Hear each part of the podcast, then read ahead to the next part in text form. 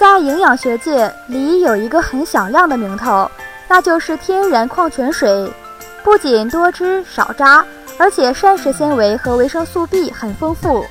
很多中老年人呢都有皮肤瘙痒的症状，这是因为年龄大了，皮脂腺分泌出的油脂减少，皮肤就会很干燥。所以补充水分是很重要的。